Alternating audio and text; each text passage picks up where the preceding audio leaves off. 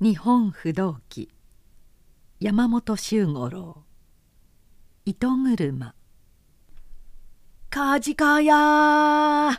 カジカを買いなさらんか。カジカや後ろからそう呼んでくるのを聞いてお高は立ち止まった。1314歳の少年が担ぎビクを背負って急ぎ足に来る。お高は「見せておくれ」と呼び止めた。籠の中には粒のそろった五寸余りある見事なカジカがまだ水からあげたばかりであろう。ぬれぬれと鱗を光らせて打ち重なっている。思い出したように激しく口を動かすのもあり突然ピシピシと跳ね上がるのもあって千曲川の水の匂いが表を打つような感じだった「五十ばかりもらいましょう」そう言ってから入れ物のないことに気がついた。どうしようと辺りを見やるとつい向こうに荒物屋の店のあるのを見つけこの間からメザルが一つ欲しかったのを思い出した「あの店で入れ物を求めますから一緒に来ておくれな」「近くならお宅まで持って行きますよ」少年は逆しげな目でこちらを見た。お高は微笑みながら「それには及ばない」と言って歩き出した。新しいメザルへカジカを入れて帰る道々。お高は何と言いようもなく幸せで心豊かにウキウキしてくるのを抑えきれなかった。どうしてこんなに嬉しいのかしら。なぜこんなに心が弾むのかしら。何度もそう自分に問いかけてみた。会所では褒めていただいたし久しぶりで父上のご好物のカジカがあったし空はこのように春めいて朝緑に晴れ上がっているしそれでこんなに楽しい気持ちになるのだろうか。そんな理由をいろいろ集めてみたくなるほどだった。そして通りすがりの人の目にもウキウキして見えるのではないか。そう考えると恥ずかしくて顔が赤くなるようにさえ思った。父は依田慶七郎といって信濃の国松代藩に仕える五国二人淵の軽い侍だった。実直一方の荒い声も立てない温厚な人だったが2年前に卒中を病んで勤めを引き今でもほとんど寝たり起きたりの状態が続いている。10歳になる弟の松之助が名義だけ家督を継いでいたがまだ元服もしていないのでおぶちは半分ほどしか下がらない。母親は松之助が3つの年に亡くなって家族は3人だけであるが病気の父と幼い弟を抱えての家計はかなり苦しかった。お高は今年19になるが父に倒れられて以来その看護や弟の世話やこまごました家事のいとまを盗んでせっせと木綿糸を食っては生計の足しにしていた。松代藩では種油と綿糸は大切な産物だったので身分の軽い家計には糸繰りを内職に進め器具を貸したり指導したり製品を買い上げたりするための会所が設けてある。10日ごとにできた品を届けるのだが今日もお高が食った子息を持ってゆくといつも係になっている白髪のきつい目をした老人が眼鏡越しにこちらを見ながら糸の出来を褒めてくれた「わずかな間に大層上手になられたな。こなたの糸は問屋でも評判になっているそうだ。一つには孝行の徳かもしれぬが少しでも良い仕事をしようと努めている者にとってその仕事を褒められるほどうれしいことはないことにそれが当たり前の内職ではなく藩にとって大切な産物になるのだから。その意味でもお高の喜びは大きかった。もっともっと良い糸を食ろう。そう思いながら帰る途中で梶賀が変えた。卒中を患ってから一度やめたが医者の勧めで3日に一度5尺ずつ飲むようになった父の酒には何より好物の魚だった。会所で受け取ってきた手間賃の中から焼き干しにしてもよいからと思って少したくさん買ったのである。貧しくつましい暮らしをしている者には小さな喜びがどんなにも幸福に感じられるのだ。お高はおかしいくらい足も軽く組長屋の住居に帰った「ただいま戻りました」とっつきの二条で素読をさらっていた弟にそう声をかけて上がったが松之助は顔を隠すようにして何とも答えなかった。その時は別に何の気もつかずメザルを持ったまま父の居間へ行った「帰りに梶かを売っておりましたので少し求めてまいりました」挨拶をするとすぐそう言って父に見せた「ご覧くださいましまだこんなに生きております」ほうこれは珍しい見事なものだな。もうこんなにカジカの太る季節になったのだな。慶七郎は少し震えのある手を差し伸べてメザルの中の魚を好ましそうにつついてみた。ずいぶん数があるではないか。まだ高価であろうに。いいえそれほどでもございませんでした。今晩のお酒に甘露煮と魚田をお作り申しまして余った分は焼き干しにしてもよいと思いましたから。こんな心配ばかりさせてどうも。つぶやくようにそう言いかけるのをお高は聞こえぬふうに立ちながら「さあ早くお支度いたしましょう」と栗屋の方へ下がっていった。父の口ぶりや態度がいつもとは違っている。お高はそれを感ずると同時に弟の様子も普段とはまるで変わっていたことに気づいた。どうしたのだろう。何か留守に悪いことでもあったのかしら。お高はにわかに不安になった。そしてそれを打ち消したいために弟を呼んでみた。松之助さん来てごらんなさい。見事な生きたカジカですよ。しかし松之助の返事は突き放すようなものだった。今勉強していますから後で。それだけだった。お高はつい今しがたまでのウキウキした気持ちが悲しいほど重たく沈んでゆくのを感じながら包丁を取って魚を作り始めた。夕食の後片付けを済ませてからお高が糸繰りの仕事を広げると間もなく父に呼ばれた。少し肩を撫でてもらいたいのだが父は床の上に置き直ってこちらへ背を向けていた。脇に置いてあるあんどんの光が痩せた父の高頬を痛々しく映し出していた。お高はすぐその背へつかまった「お寒くはございませんですか?」まだ酒が効いていると見えてほかほかといい心持ちだ。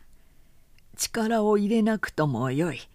そうやって撫でていてくれればよいから。はいこのくらいでございますね。おたかは父の背から肩へかけて静かに撫で始めた。松之助は少し前に寝てしまいひっそりと静かになった組長屋の彼方から何か祝い事でもあるのだろう。小歌いの錆びた声が聞こえてきた「お前明日松本へ行くのだがな」父がふと思い出したようにこう言った「松本では岡地殿がご病気だそうでお前に一目会いたいから四五日のつもりで来てくれるようにとお使いの者が来られたのだ」。父上様。お高は思わずそう言った「手を休めては困るな」父は笑いながら肩を揺り上げた。どうにも固い笑いだった。ご病気ということだしせめて四五日長い滞在ではないのだから今度はおとなしく行ってくるがいい。留守のことはもう石原のご内儀に頼んであるから。少しはお前の骨休めにもなるであろう。そういう父の言葉を聞きながらお高は弟の突き放すようなさっきの返事を思い出していた。やっぱりそういうことがあったのだ。松之助はそれを聞いて幼い頭でどれほどか悲しがったに違いない。お高はそう思いやると鋭く胸が痛み出した。お高には実の親があった。信濃の国松本藩に仕えて西村金太夫という。はじめ身分も軽く大変困窮していた自分に妻のおかじとの間に次々と子が生まれ養育することにも事欠くありさまだったのでしるべの世話で松代藩の依田慶七郎にお高をやったのである。それから後金太夫は不思議なほどの幸運に恵まれ次第に重く用いられて数年前には勘定方頭取で550石の身分にまで出世をした。このように立身して一家が幸福になると親の情としてよそへやったものが不憫になるのは当然のことである。それもその子が幸せであれば別だが人をやって尋ねさせてみると依田慶七郎は妻に先立たれお高をもらった後で生まれた幼弱な子を抱えてかなり貧しい暮らしをしているとのことだった。夫妻は幾度も相談をした上それまでの養育料を払って引き取ることに決めしかるべき人を間に立てて依田と交渉した。その時初めてお高は「自分の身の上を知ったのである。慶七郎はありのままに何もかも語った。そして「松本の家へ戻る方がお前の行く末のためだから」そう言って帰ることを勧めた。お高は考えてみようともせずに嫌だと言い通した。ついには部屋の隅に隠れて泣き出したまま。何を言っても返事をしなかった。肝心のお高がそんなありさまだったので間に立った人もどうしようもなくその時の話は結局まとまらずじまいだったのである岡地殿のご病気はかなり重い様子なのだ。と父はしばらくして言葉を継いだ「一目会いたいという気持ちもおいたわしいしお前も実のことして一度ぐらいはご看病がしたいだろうと思う。意地を張らずに行ってくるがよい。ほんのわずかな日数のことだから。お高はほとんど聞き取れぬほどの声で「はい」と答えたそこまでことを分けて言われるのを無下にもできなかったし重い病に伏している生みの母の一目会いたいという言葉にも強く心を打たれた。血離れをするとすぐ松代へもらわれてきたそうで西村の父母の顔は全く記憶にはない。もしものことがあれば生みの母の顔も知らずに終わらなければならない。一度だけお顔を見せていただこう。そう考えて承知したのであった。同じ組長屋でもごく近しくしている石原という家の妻女に後のことをこまごまと頼んでそのあくる朝早く松本から迎えに来たという可否と老木に導かれながら後にも行く先にも落ち着かぬ気持ちでお高は松代を立った。季節はすっかり春めいていた。遠い彼方の山並みにはまだ雪が見えるけれど打ち開けた丘や野面は柔らかな土の肌をぬくぬくと日に温められ雪毛の水のとくとくとあふれている小川や田のほとりにはもうかすかに草の芽吹きが感じられた。二十里そこそこの道だったがひどくぬかるので馬や籠に乗りながら3日もかかりまた冬が戻ったかと思えるほどひどく冷える日の午後。ようやく松本の城下へ着いた。西村の家は泉というところにあった。長屋門を巡らせたかなり広い屋敷で門を入ると前庭があり枝ぶりの良い室の木が六七本。高雅な配置で植わっていた。お高は依田の家とあまりに違う家構えに目を見張りながら老木の案内で脇玄関へ回った。するとこちらの声を待ちかねていたように50余りと見える婦人が現れ泣くような笑顔で出迎えた「まあまあ遠いところをよおいでなった。お疲れだったろうね。今すぐすすぎを取りますよ」心もここにないという様子でお高には物を言う隙も与えず手を取らぬばかりにして奥へ導いていった。お高は初め呆然としたがこれがおかじという方だと思いご病気だというのがこしらえ事だということをすぐに悟った。おかじという方彼女の頭に浮かんだのはそういう呼び方で母という表現はどうしても出てこなかった。そしてそのこしらえ事の中には単純でないものが隠されていること。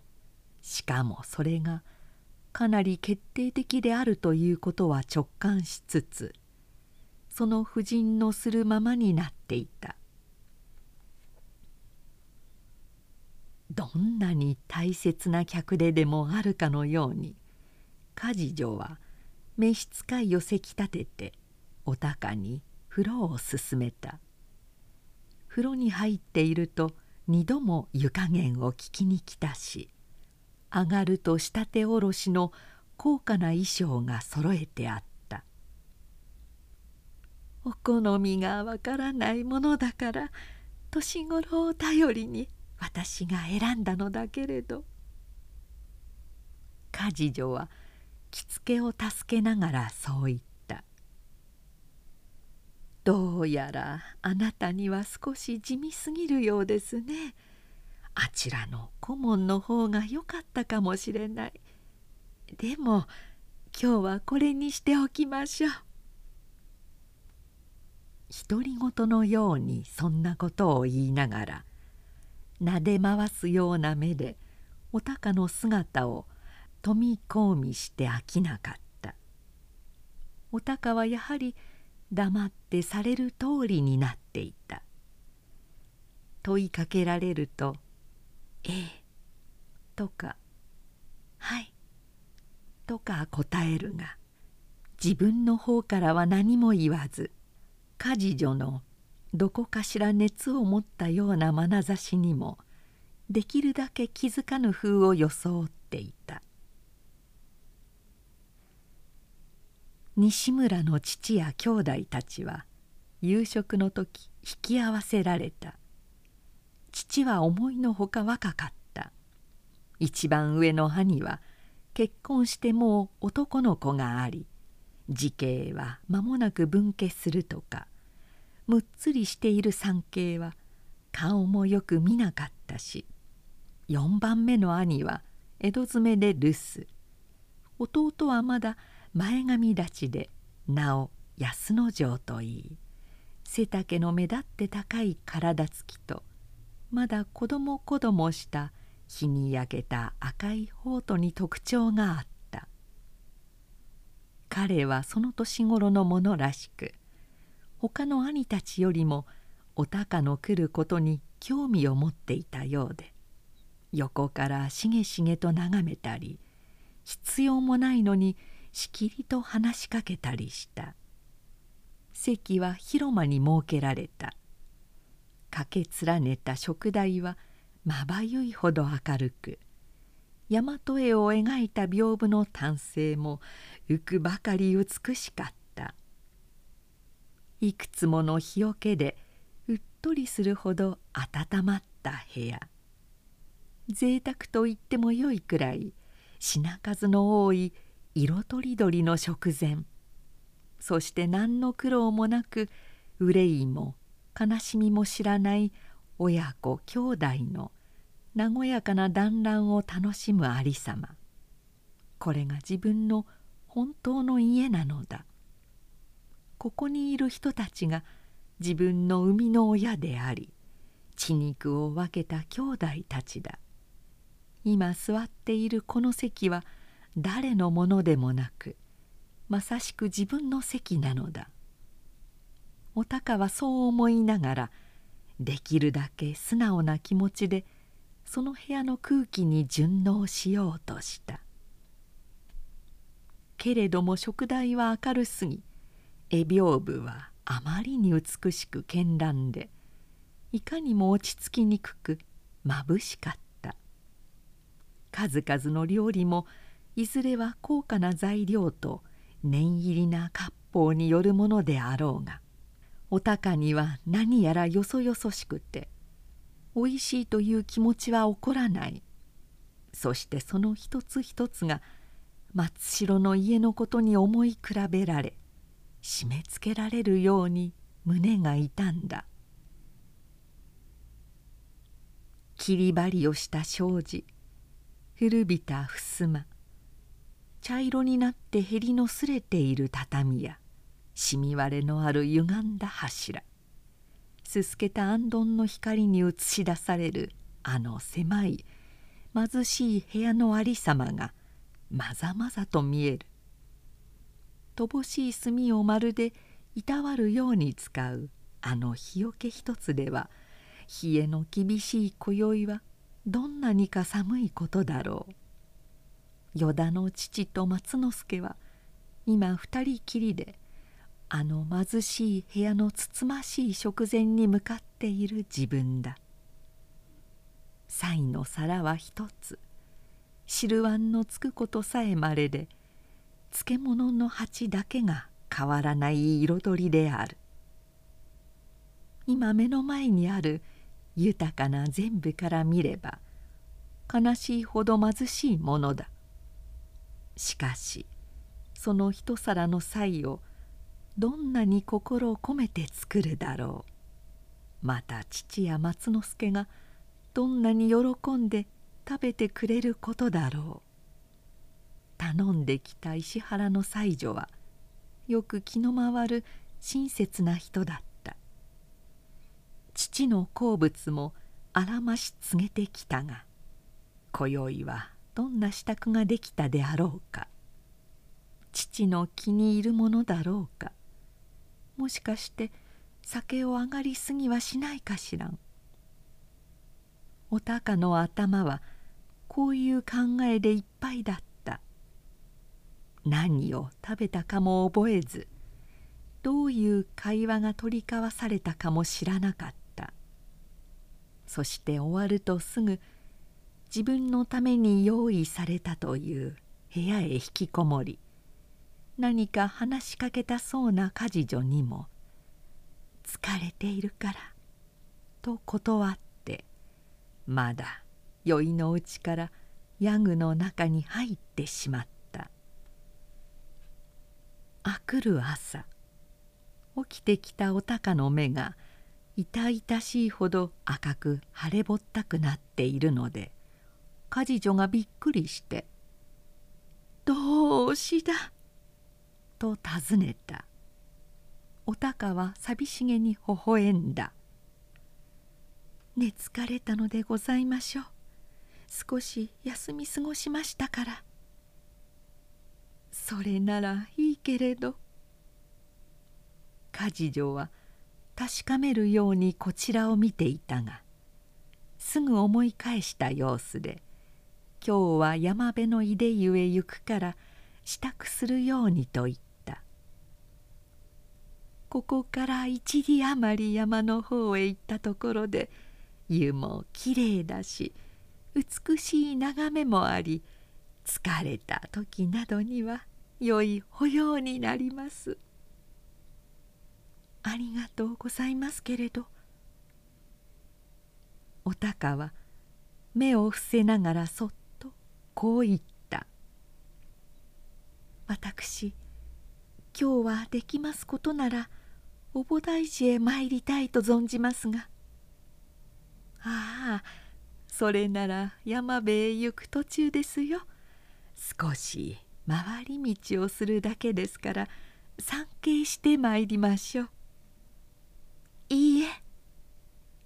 お高はかぶりを振私今日はお参りだけにいたしとうございます。初めてのことでございますから。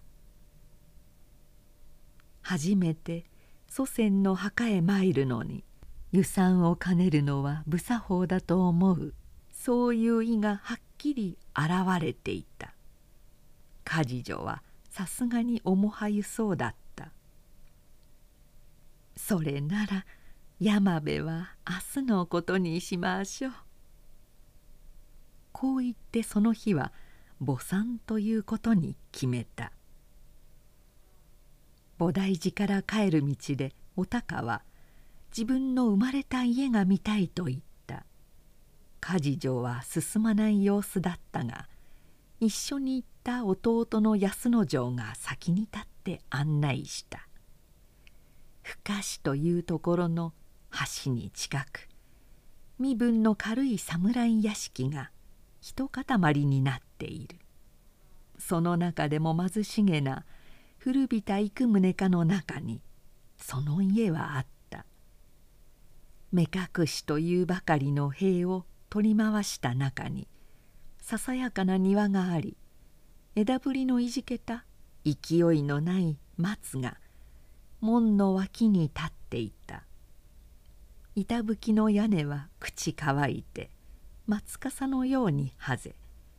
小さな玄関の柱や羽目板は雨風にさらされて洗い出したように木目が高く現れていた。軒は傾きひさしは波を打っている。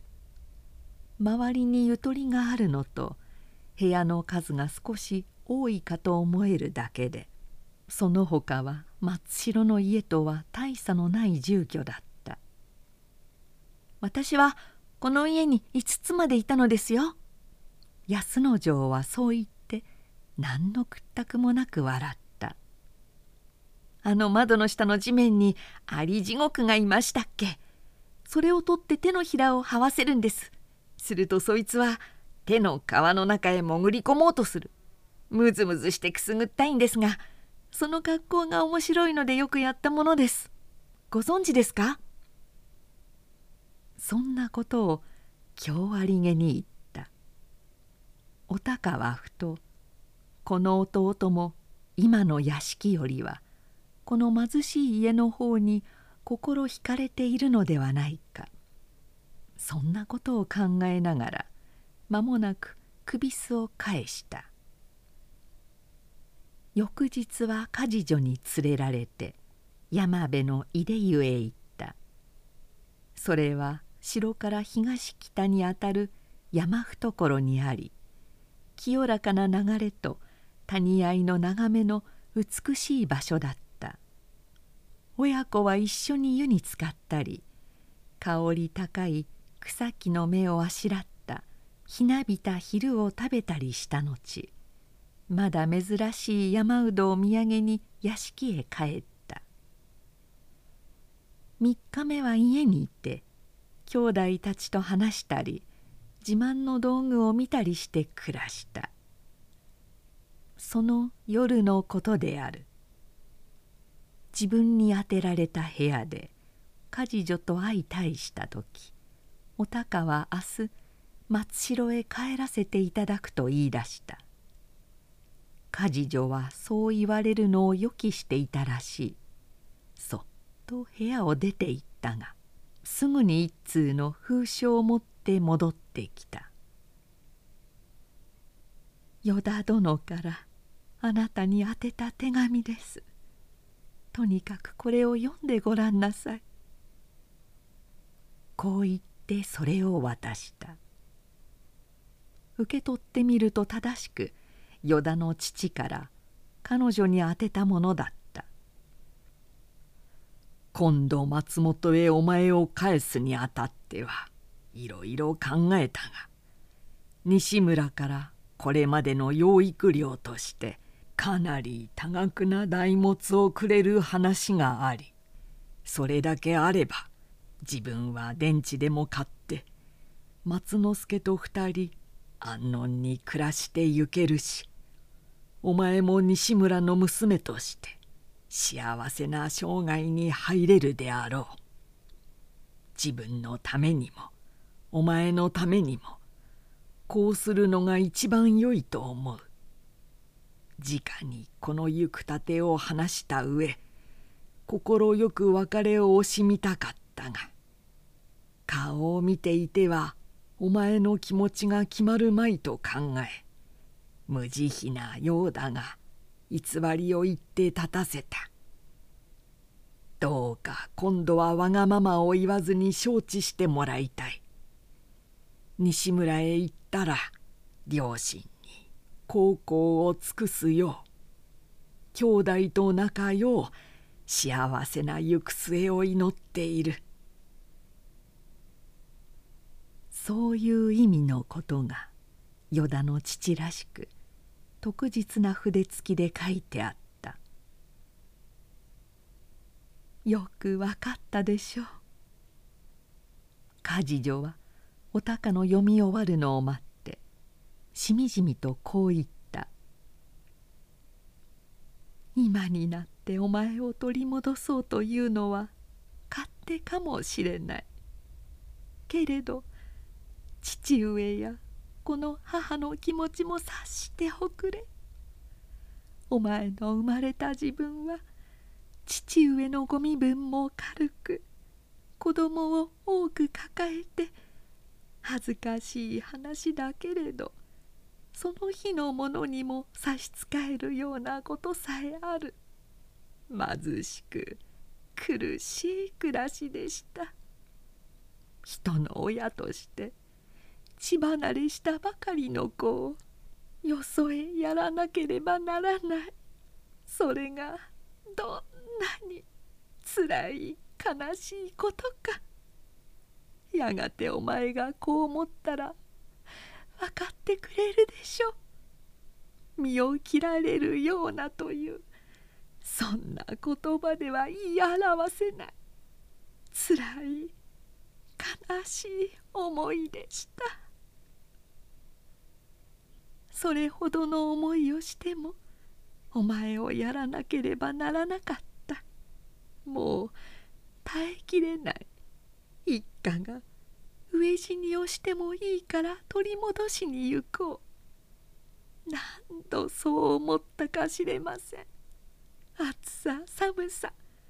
朝に晩に泣いていはしないか。病気ではないかと。心にかからぬ時はありませんでしたよ。梶女は袖口で目を押さえながらしばらく声を途切らせていた父上のご運が開けてどうやら不自由のない明け暮れを迎えるようになってから父上と私はお前を引き取る相談ばかりしていました。松代へ人をやって訪ねさせると長く病んでいる依田殿と幼い弟の面倒を見ながらお前が糸繰りをして家計を立てているという品に迫られてやったお前が今は自分でその品と戦っている。それを思うと私たちはとても安穏と暮らしてはいられなかった。これまでの苦労をいくらかでも償ってあげなければ生みの親としてどうしても心がすまないのです。依田殿には決して悪いようにはしません。高さんこちらへ帰っておくれ。この西村の娘になっておくれ。ねえ。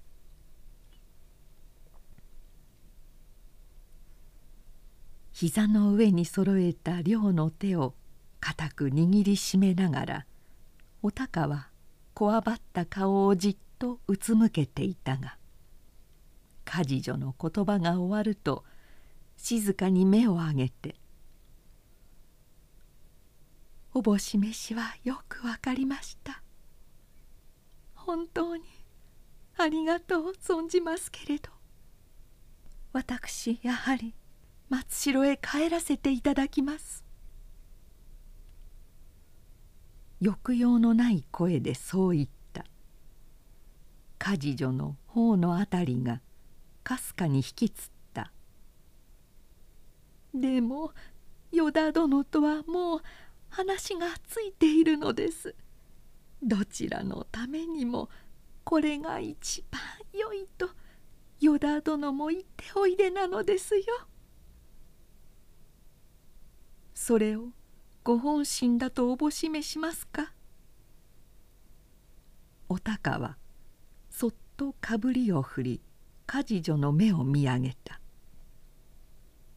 依田の父がそうおっしゃるのはこちらへの定義からだとはお考えになれませぬか。あなたは今人の親として子をよそへやることがどんなにつらいものかということをおっしゃいました。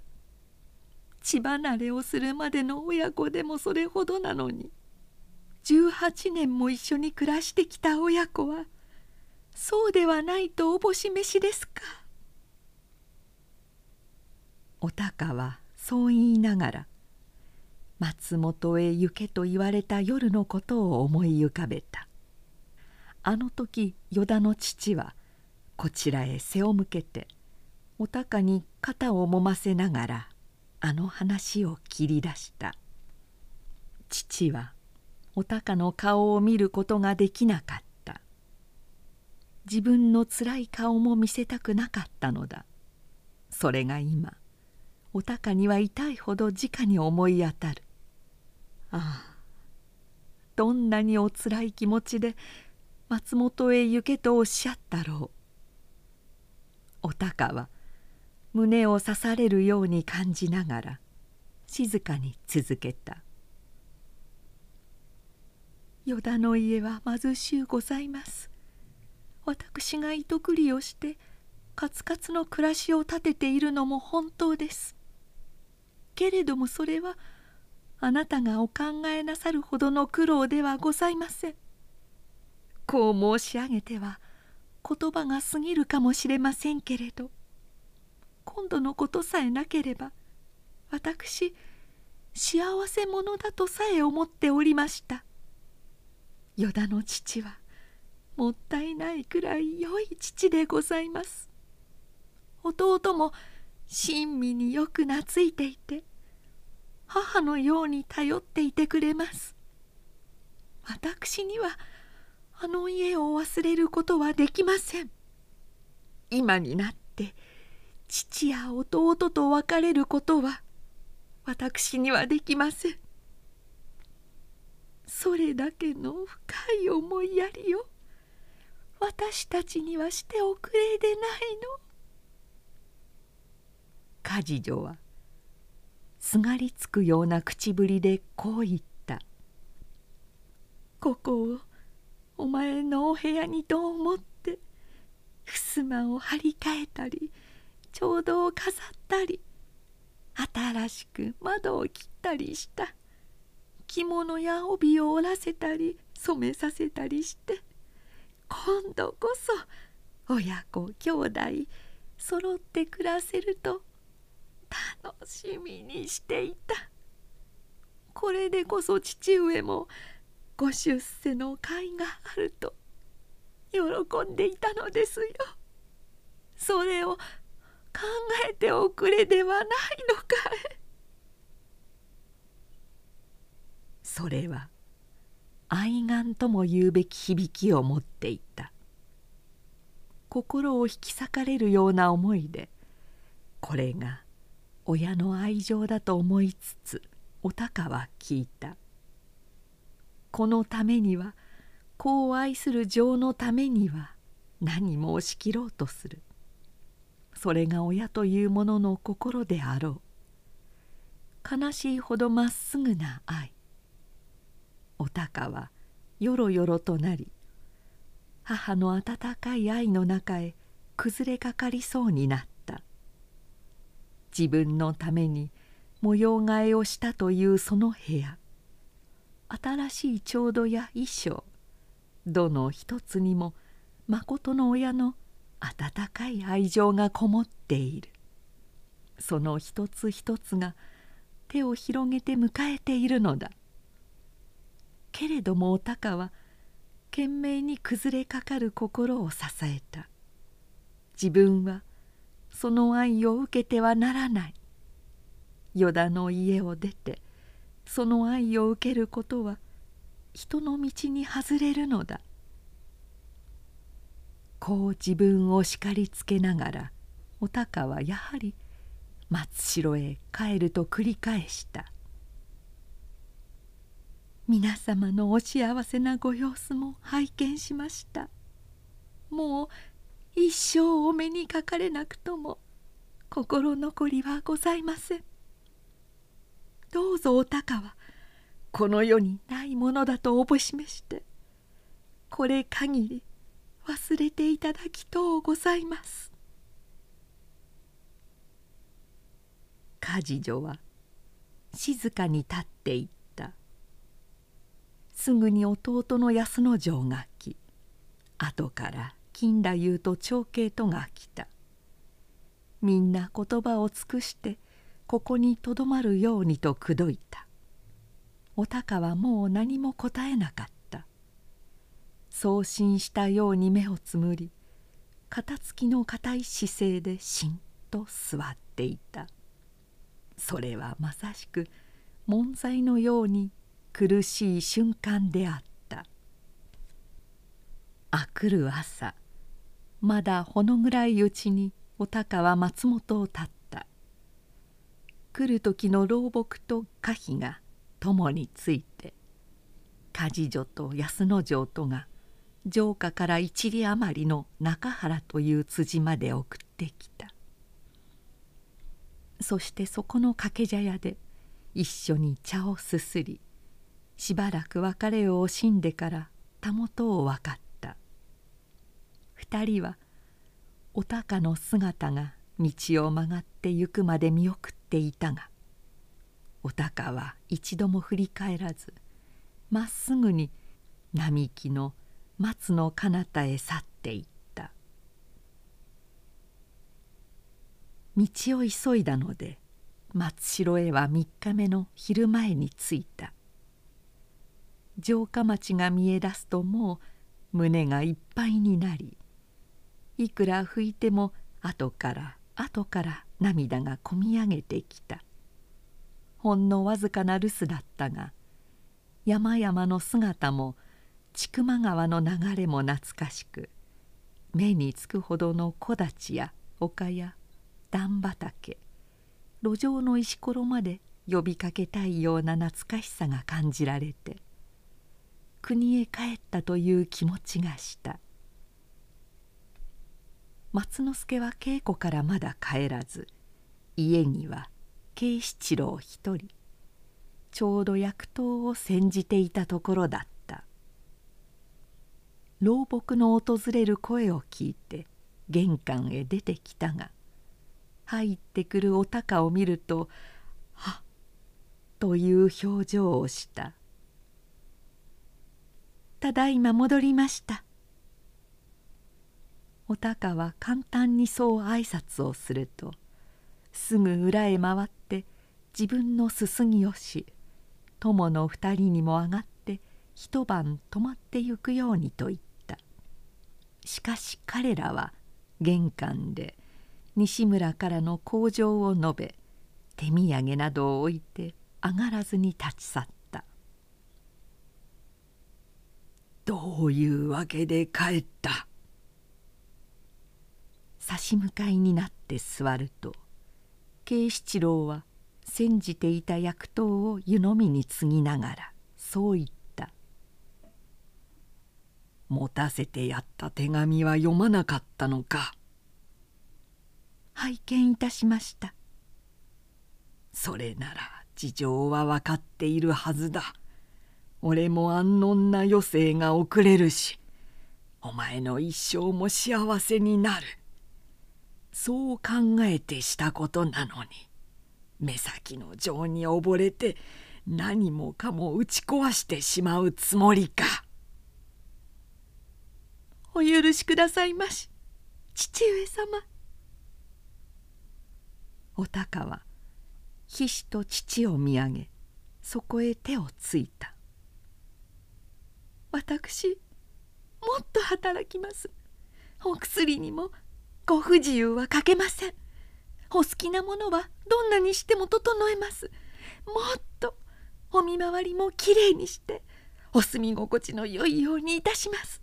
ですからどうぞお高をこの家に置いてくださいまし。お前には俺の気持ちがわからないのか。俺がそんなことを不足に思っているように見えるか。俺がお前を西村へ返す決心をしたのは分かっております。私には分かっておりますの父上様。お高は父にその後を続けさせまいとして遮った。分かっておりますけれどお高は一度よそへやられた子でございます。血離れをしたばかりで母の懐からよそへやられたお高を父上様はかわいそうだと思ってはくださいませんか。もしかわいそうだと思いくださいましたらここでまたよそへやるようなことはなさらないでくださいまし。だが西村はお前にとって実の親だ。西村へ戻ればお前は幸せになれるのだ。いいえ幸せとは親と子が揃ってたとえ貧しくても一晩の貝をすすり合っても親と子が揃って暮らしてゆく。それが何よりの幸せだと思います。お高にはあなたが真実のたった一人の父上です。亡くなった母上がお高にとっては本当の母上です。この家のほかに私には家はございません。どうぞお高をおそばに置いてくださいまし。よそへはおやりにならないでくださいまし。父上様。この通りお願い申し上げます。父上と叫びながら松之助がはせ入ってきた。稽古から帰って表で二人の話すのを聞いていたのだろう。目にいっぱい涙をためながら入ってくると。姉と並んでそこへ座り半ばむせび上げながらこう言った「どうぞ姉上を家に置いてあげてください。父上こんなにおっしゃっているのですもの。どうかよそへはやらないでください。お願いです」慶七郎は目をつむり青ざめた表を伏せ両手を膝に置いてじっと黙っていた。それは大きな鋭い苦痛に耐える人のような姿勢だった。そして長いことお高と松之助とのむせび上げる声だけが貧しい部屋の壁や襖へしみ入るように聞こえていた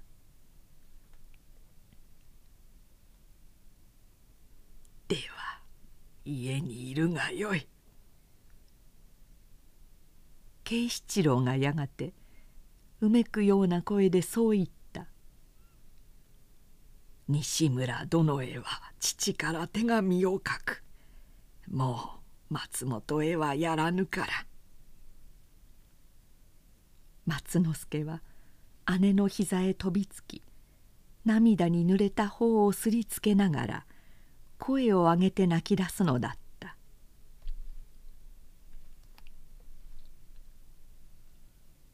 爽やかな朝の日光が明かり障子いっぱいに差しつけている。いかにも春らしく心を温められるような明るさだ。お高の来る糸車の音がブンブンとそのうららかな朝の空気を震わせて聞こえてくる。蜂の羽音にも似た静かな心の落ち着く柔らかい音である。慶七郎はそれを聞きながら「お前成人したら姉上をずいぶん幸せにしてあげなければいけないぞ」と松之助に言うのだった「大きくなればわかるだろうが姉上はこの父やお前のためにせっかく幸せになれる運を捨ててくれたのだ。自分のためではない。父とお前のためにだ。忘れてはすまないぞ」。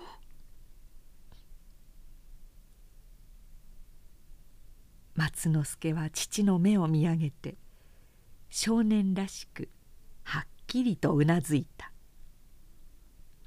糸車の音はブンブンと歌うように静かなうなりを続けていた。